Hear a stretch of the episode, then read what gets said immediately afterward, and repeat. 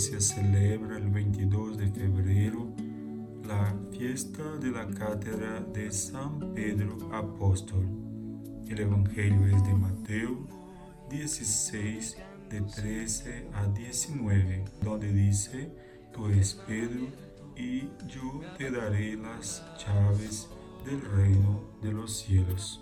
En contraste con el Evangelio de Marcos, el Evangelio de Mateo presenta la confesión de Pedro en una clave diferente.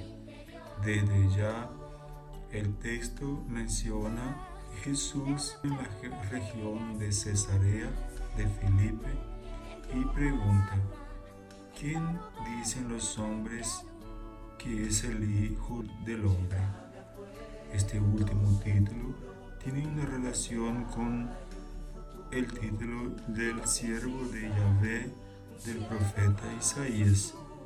De la misma forma, Mateo indica que Jesús es reconocido como un profeta, es decir, alguien que viene de parte de Dios.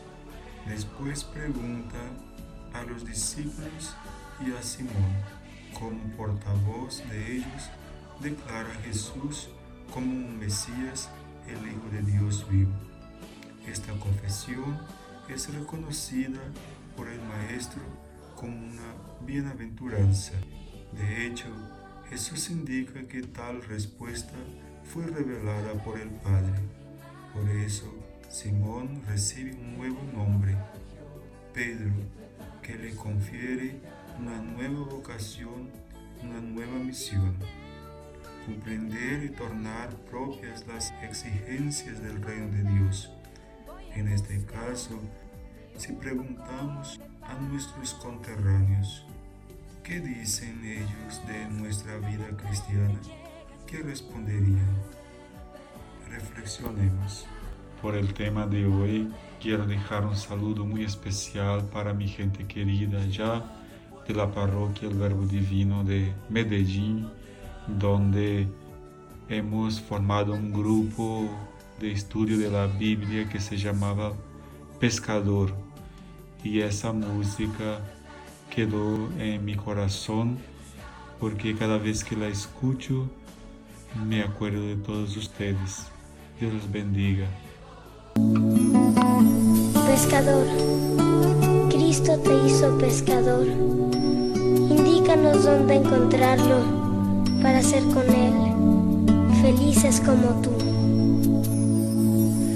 Voy navegando sin timón, en mar abierto, grabándome a la razón.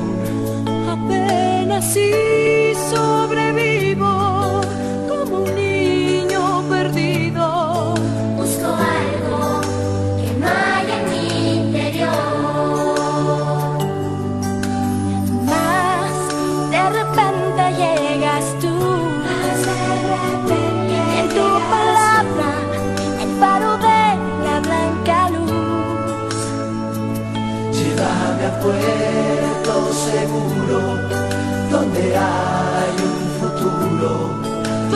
exista un cielo más azul. Tu palabra